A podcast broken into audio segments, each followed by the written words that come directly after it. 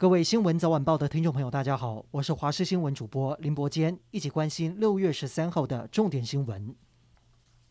今天是端午连假的第二天，上午国道大致都很畅通，只有零星路段出现回堵。交通部长王国材表示，上午前线的交通比昨天少了三成，但是下午四点开始，预估用路人开始北返，车潮会从上午的单日三百辆次增加到一千辆次，所以会放宽匝道的严格一控，回到一般连续假日的模式，是情况减少拥塞路段的红灯秒数。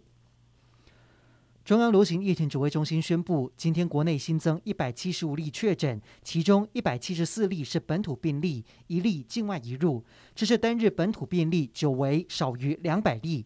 指挥官陈时中表示，很高兴案例确实减少。另外，国内新增二十六例死亡个案，至今已经累积四百三十七人因为感染新冠病毒而病逝。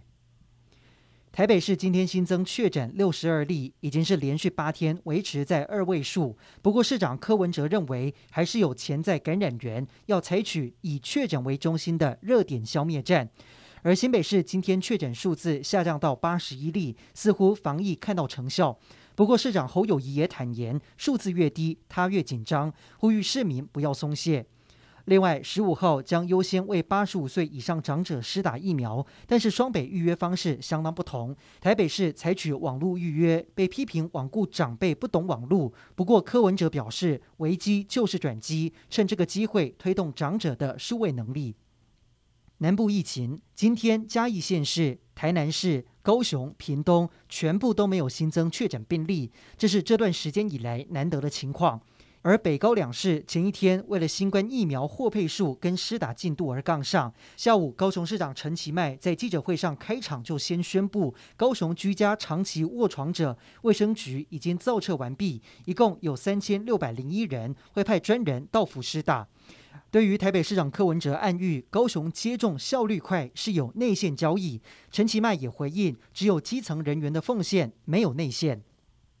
国内的累计确诊人数已经破万，不少确诊者从确诊演变到重症，病情恶化快速。现在各大医院最缺的就是高流量氧气鼻导管全配系统，号称救命神器，不用插管就有高流量的氧气，还可以带着吃东西，俯卧的姿势也不受影响，医护也可以避开插管的风险。艺人贾永杰一得知医院急缺，就马上募款买了两百五十二台，火速送到医院。有网友批评指挥中心说，民间速度都比政府快，质疑指挥中心效率太慢。对此，指挥官陈时中在记者会上赶快说，目前已经订了五百台，而且有两百台在今天就会交货。